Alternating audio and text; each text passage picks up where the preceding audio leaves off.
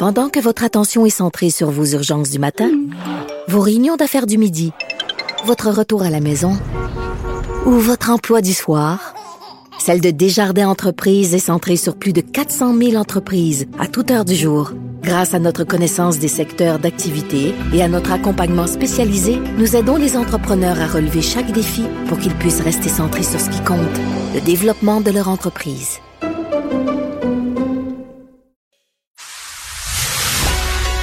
Il manie l'idée, la réflexion, la persuasion, le silence. Mario Dumont. Informé, cultivé, rigoureux. Il n'est jamais à court d'arguments. Mario Dumont. Pour savoir et comprendre. Bonjour tout le monde, bienvenue à Cube Radio. Bon après-midi. Euh, journée quand même marquée par ce geste du gouvernement du Québec, euh, un projet de loi euh, qui s'attaque, après quand même des mois à en parler, là, au problème des euh, agences de main-d'œuvre qui, qui, qui, prêtent des infirmières au réseau de la santé, mais en même temps qui recrutent des infirmières dans le réseau de la santé pour ensuite leur prêter à plus fort prix.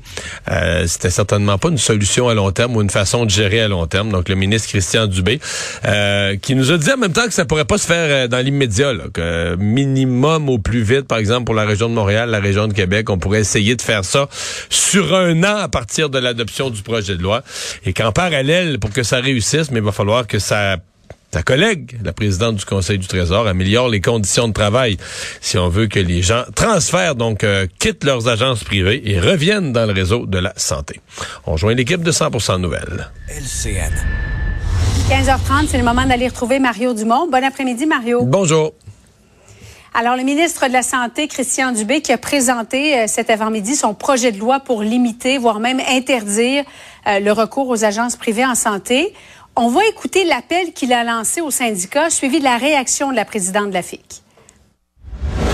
Je vous demande, s'il vous plaît, d'aller participer aux forums qui ont été mis en place par Mme Lebel. Il n'y a pas personne qui est allé à ces forums-là en ce moment. On ne s'est pas présenté et on ne se présentera pas non plus. La responsabilité collective, là, c'est de m'assurer que les 80 000 membres que représente la FIC soient bien représentés et ce n'est pas assise dans un forum où c'est beaucoup trop long avant qu'on arrive à quelque chose, que les conditions de travail vont s'améliorer et que inévitablement il y aura pas encore plus d'exode vers les agences de placement de main d'œuvre indépendants. Mario, ça sera pas facile, hein? Non. Ce qui est intéressant, c'est que Mme Bouchard, dans son, je sais pas si tu as entendu, dans son argumentaire, là, il manque un bout de la mm-hmm. phrase, le pourquoi. Elle dit c'est pas parce qu'on irait dans des forums exprimer. le gouvernement doit faire des forums elle dit la dernière fois qu'on est allé, ça n'a pas fonctionné. Fait qu'on voit pas pourquoi on y retournerait. le gouvernement dit on fait des forums parce qu'on veut voir. On, parle d'améliorer l'ensemble des conditions de travail. Les syndicats nous disent c'est pas juste du salaire. Ils disent venez nous dire puis pas juste les représentants syndicaux, les infirmières elles-mêmes là. Venez dire qu'est-ce qui rendrait votre vie meilleure, qu'est-ce qui rendrait votre travail plus facile qu'on l'inclue dans la négociation? Et je pense que c'est ce qui est en elle cause. A dit, ils le savent déjà, c'est quoi le problème? Elle, ne veut rien savoir. Non, on comprend. C'est ça. Tu viens de le dire. Et surtout, elle mm. veut garder le contrôle syndical. Elle ne veut pas que ses membres aient accès directement au gouvernement. Elle veut rester l'intermédiaire, le mur. Hein, l'intermédiaire, que les membres, que le gouvernement sache pas ce que ses membres pensent, que ses gouvernements, que ses membres sachent pas ce que le gouvernement propose. Toujours cette idée que le syndicat doit être un mur infranchissable qui, qui sépare, hein, le, qui sépare ses membres de la négociation et qui mhm. négocie au nom de ses membres. Ben, Bon, je comprends que ça marchait de même des années 70. Je suis étonné que les membres acceptent encore ça dans, dans nos années, euh, tu sais, où aujourd'hui, là, il y a plein de forums dans toutes sortes de domaines, il y a plein de forums en ligne, de consultations en ligne. On profite des moyens de communication modernes pour dire, wow, là, tu sais, l'intermédiaire qui se met entre, là, calme-toi, là, oui, tu vas aller jouer ton rôle de négociation, pas de problème. Au table de négo, il va y avoir juste toi. On est en 2023, on a le droit de parler, on a le droit de s'exprimer. Euh, mais dans le monde syndical, c'est ligne dure, euh, comme, comme en Corée du Nord, là, tu sais, dans le monde syndical, ces lignes dures demeurent. Et Mario, dans le fond, les agences privées, c'est une partie du problème, mais lorsqu'on regarde le nombre de travailleurs euh, du réseau public qui ont basculé au privé, il n'y en a pas tant que ça, il y en a 11 000 et quelques. Et il y a 2900 euh, infirmières qui ont basculé, qui travaillent maintenant dans ces agences privées en santé. On a besoin d'en recruter 125 000 de ces travailleurs au cours des cinq prochaines années. Dans le fond, là, ce que Québec doit faire, Mario, c'est de dérouler le tapis rouge, ce qu'on faisait dans les agences hmm. privées on doit le faire maintenant au, réseau public. C'est d'attirer les infirmières et de pouvoir faire en sorte de les garder. Oui, mais il faut faire attention aux 125 000, parce que quand même, là-dedans, là, tu as, les gradués de toutes les de tous les cégeps, des universités, de tous les départements de sciences infirmières, puis d'Inalo, puis c'est ça aussi. Là. Donc, tu en as à chaque année un flot normal. Pour moi, dans les chiffres que le ministre a donné, le plus inquiétant, c'est pas celui-là, parce que celui-là, ça a l'air beaucoup, mais 25 000 par année avec les graduations, on peut y arriver. Ce qui est le plus inquiétant, Mhm. Le ministre a dit ce matin, on perd 30 000 personnes par année dans le réseau de la santé. 30 000 personnes quittent. Bon, c'est normal, il y a des prises de retraite. Les prises de retraite là-dessus, c'est 10 000. Ça veut dire que les deux tiers des soustractions dans le réseau de la santé annuellement, ce ne sont pas des gens qui prennent régulièrement et normalement leur retraite parce qu'ils sont rendus à, cet âge-là. Ce sont des gens qui quittent avant terme. Donc, ils sont pas rendus à la fin de leur carrière, qui en ont Hey, écœuré, tanné, quitte. Mhm. Ça, c'est la partie inquiétante parce que sais, recruter, former, habituer des gens, leur faire connaître leur milieu. Tu tu deviens plus efficace quand ça fait six mois, un an, deux ans que tu es dans le même travail, tu connais le roulement. Alors, ça veut dire que c'est des gens expérimentés, c'est des gens qui sont déjà au fait de ce qu'il faut faire, qui sont bien formés. C'est des gens comme ça qu'on perd en cours de route. Et ça, on aura beau dire, oui, il faut recruter, recruter, mais on peut pas se permettre de perdre autant de gens. On va toujours en perdre un peu. Là. Il y a des gens qui s'écœurent, euh, il y a des gens qui ont d'autres opportunités, il y a des gens qui gagnent à la loterie, il y a toutes sortes de raisons qui font que tu dis bye bye boss tu changes de domaine, ou peu importe. Euh, c'est inévitable, ça. Mais euh, pas, pas à ce taux-là. Pas quand tu dis qu'il y en a deux fois plus qui quittent avant terme, que le, 20 000 qui quittent avant terme, 10 000 qui quittent pour la retraite. Ça, c'est un chiffre que le ministre a donné ce matin que tu dis non. Là, on a, on a un, sérieux problème. Donc, tout ça pour dire que euh, Christian Dubé était clair ce matin. Il faut qu'il agisse sur les deux fronts. Oui, il faut qu'il serre la vis pour arriver vers la fin des agences mais il faut que les, les 2000 quelques cents infirmières d'agence, pas à 100% c'est impossible, c'est une réussite qui serait impossible, mais qu'une majorité transfère vers le réseau de la santé, disent OK, on revient à l'hôpital et pour ça, il faut vraiment que sa collègue Sonia Lebel, la présidente du Conseil du Trésor, parvienne à négocier des conditions de travail assez intéressante pour que des gens... Pense-y, Julie, tu as claqué à la porte d'un endroit, mettons, il y a deux ans. Pensons à une infirmière qui est allée en agence il y a deux ans. Elle a claqué à la porte du secteur public d'un établissement du réseau il y a deux ans. Puis là, tu essaies de la convaincre de dire, OK, reviens. Tu sais, un peu comme Mais pour ça, il faut que ce soit le fun de, de travailler faut que l'ambiance soit agréable, faut que ton gestionnaire soit à l'écoute, euh, faut que tu te sentes valorisé. Euh, écoutez, j'ai un problème, ma fille est malade, pas de problème, euh, prends ta journée, prends une journée de maladie. Alors, il faut qu'il y ait un, changement de façon de faire. Là. Tout ça, tu as totalement raison. Je vais amener une nuance. C'est que tu es quand même dans un domaine... tu sais, tu peux pas dire aux gens, ah ben là, la, nuit, là, c'est dégueulasse, il se lever et puis commencer à travailler un quart de travail à minuit, mm-hmm. ça n'a pas de bon sens, on le fera plus parce qu'il y a des malades la nuit. Là. il, y a, certaines améliorations de conditions de travail que tu peux pas offrir, tu peux pas faire des accroires. Donc, il faudra des gens pour travailler la fin de semaine, il faudra des gens pour travailler la nuit, il faudra des gens pour travailler le 25 décembre. Donc là, est-ce que c'est les primes qu'il faut qu'elles soient plus généreuses pour encourager que des gens ou des jeunes qui veulent payer, qui n'ont pas encore d'enfants, puis qui disent je vais mettre de l'argent de côté pour mon hypothèque, va dire ben là moi la nuit ça m'intéresse parce que c'est payant. c'est de trouver tous ces incitatifs là. Mais là ce matin j'ai eu une discussion intéressante avec Madame Desrosiers. les gens se souviennent d'elle, l'ancienne présidente de l'ordre des infirmières.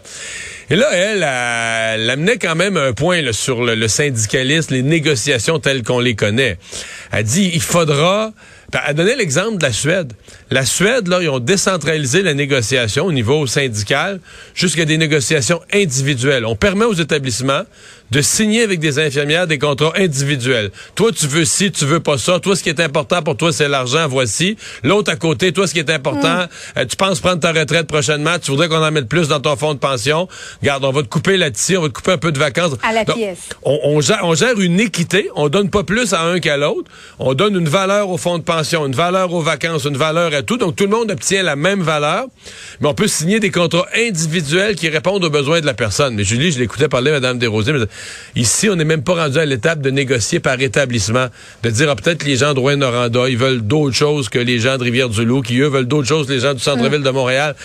Même ça, on n'est pas encore tout à fait capable de ça, parce que là, comme je te disais tantôt, là, nous, on a des centrales syndicales, puis là, tu sais, négocie, puis tous pour tout le monde, puis aux grandes tables, aux grandes tables.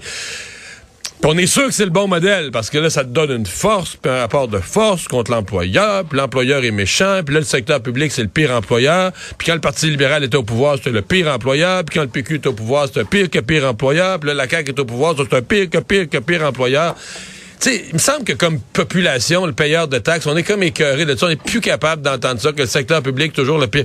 Oui, il y a des problèmes des hôpitaux, il faut les régler, mais il y, a une limite au discours syndical qu'à un moment donné, tu dis, non, mhm. on peut plus, on peut plus entendre ça.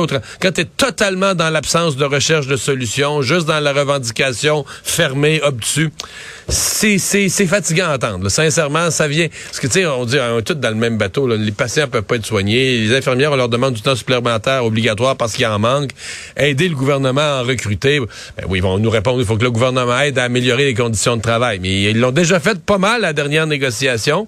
Ils ont rajouté hmm. beaucoup d'argent. Puis là, on va en rajouter probablement un autre milliard rémunération des infirmières dans la prochaine négo. Là. Tu sais, à un moment donné, c'est... Euh, oui. Euh, ben, j'allais passer, mais euh, à l'autre sujet, tu voulais terminer? Non, non, j'ai fini. J'ai fini. bon, attendons de voir la suite. Aidez-nous à vous aider. Bon. Et il faudrait qu'il fasse partie de la solution, comme tu le dis. Le premier ministre François Legault qui demande l'intervention, à Mario, de Justin Trudeau pour freiner le flot de demandeurs d'asile qui entrent par le chemin Roxham. On va écouter ce qu'il a dit un petit peu plus tôt aujourd'hui. Là, il serait temps que Justin Trudeau fasse un nouveau tweet pour dire de plus venir parce qu'on a dépassé notre capacité d'accueil. Donc, euh, euh, M. Trudeau a une responsabilité là-dedans. Là. Puis, écoutez, on a des problèmes de logement, de place dans les écoles, de personnel dans les hôpitaux. À un moment donné, là, il faut que M. Trudeau euh, envoie un nouveau message. Alors, M. Legault fait référence au tweet 28 janvier 2017 de M. Trudeau où il disait à ceux qui fuient la persécution, la terreur, la guerre, sachez que le Canada vous accueillera. Euh, question, Mario. M. Legault doit-il redoubler de prudence en parlant du dossier des migrants, immigration, chemin Roxham? J'ai pas tellement aimé ça. C'était une maladresse terrible. Parce que Justin Trudeau, le, tweet qu'on vient de voir, c'était une maladresse historique de Justin Trudeau. Mm. De dire que toute la misère du monde vienne chez nous. Ouais, tu vas trouver qu'il n'y a pas mal de la misère dans le monde. Euh, mais j'ai pas tellement aimé la façon dont M. Legault a reviré ça.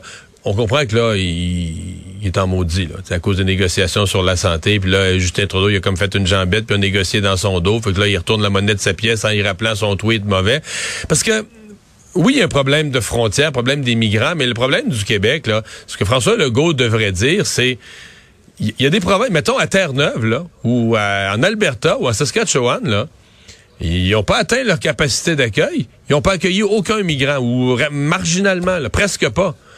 C'est parce qu'ils arrivent tous par le chemin rectangle, ils arrivent tous au Québec. Il faut nommer le problème. Au Québec, on a dépassé notre capacité d'accueil. Le devoir de, Justin Trudeau par rapport à son tweet, c'est écoute, mon grand, une fois que tu écrit ça, tu peux pas demander à une seule province, parce que là, le chemin mhm. sur son territoire est, euh, rendu connu mondialement. Le chemin Roxham est célèbre mondialement. Tu peux pas demander à une seule province d'assumer tout le poids de ça, ce qu'on a demandé au Québec jusqu'à maintenant. Puis je pourrais ajouter, en plus, la province à qui tu demandes ça, c'est une province qui a un défi particulier en matière d'immigration, parce que c'est une province qui a une langue, le Québec, là, c'est un endroit où il y a une langue particulière à, défendre, un enjeu culturel encore plus sensible. Alors, c'est ce que Justin Trudeau a fait au Québec, c'est vraiment épouvantable. Mais est-ce que la bonne réponse, c'est celle, c'est, ça doit être formulé comme François Legault l'a fait aujourd'hui, je suis pas certain. Québec solidaire qui demandait hier à ce qu'on convoque en commission parlementaire les dirigeants de la Ligue de hockey junior majeur du Québec. Tu as parlé au commissaire Gilles Courteau dans, dans ton émission. On va écouter un extrait. Jamais que moi, il y a quelqu'un qui est venu porter plainte pour ce genre de comportement-là de la part euh, des joueurs à l'égard des recrues pour le niveau des, des initiations. J'ai jamais entendu ça de cette nature-là. On collabore très bien avec euh, les instances gouvernementales. On va continuer à le faire, puis on va être présent lorsque nous serons appelés à comparaître devant la commission. Oui, parce que Mario François Legault a dit qu'il était d'accord avec cette invitation. Qu'en penses-tu de ton côté? Penses-tu qu'on va en prendre des choses nouvelles? Euh, je, suis un peu partagé. Euh, euh, c'est d'abord, mhm. je suis scandalisé par ce qu'on lit, mais bon, peut-être que je regarde ça trop froidement. Ce que je lis, moi, là, ça fait un certain temps. Les derniers cas remontent à 9-10 ans en Ontario et dans l'Ouest canadien. Là, Gilles Courteau nous dit, nous, là, on n'a pas, dans la dernière décennie, mettons, prendre une période de temps, on n'a aucune mhm. plainte, aucun dossier, aucun parent qui est venu nous voir, aucun jeune qui est venu nous voir. On a mis en place un nouveau mécanisme secret pour permettre aux jeunes de confier en sécurité s'ils ont vécu quelque chose. Il n'y en a pas.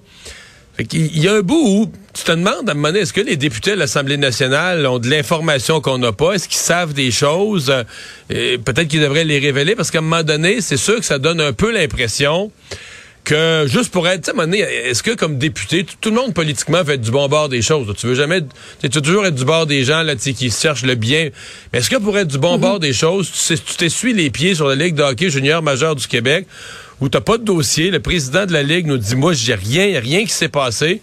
Puis là, on va venir à l'Assemblée nationale, bon, on va faire d'un show, puis des gros yeux, puis des faces, pour dire, non, on pense que...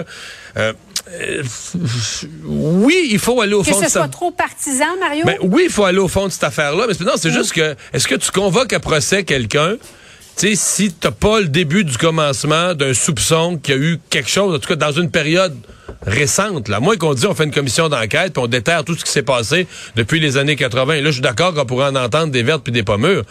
Mais de convoquer Gilles Courteau en faisant toutes les petites offres à l'Assemblée nationale, alors qu'il n'y a pas un qui peut nous... Il n'y a pas un député sur les 125 qui peut nous nommer gros de même de quelque chose de concret qu'on aurait sur lequel on aurait questionné M. Courteau. Ça m'a fait bizarre, sincèrement. Puis il, a dit qu'elle allait y aller de bonne foi, puis ils vont parler de sécurité dans le hockey, puis c'est bien correct. C'est plus le ton, là, le ton accusateur alors que t'as rien pour accuser. Ça, ça, ça m'énerve. Merci beaucoup, Mario. Bon après-midi à toi. Au revoir.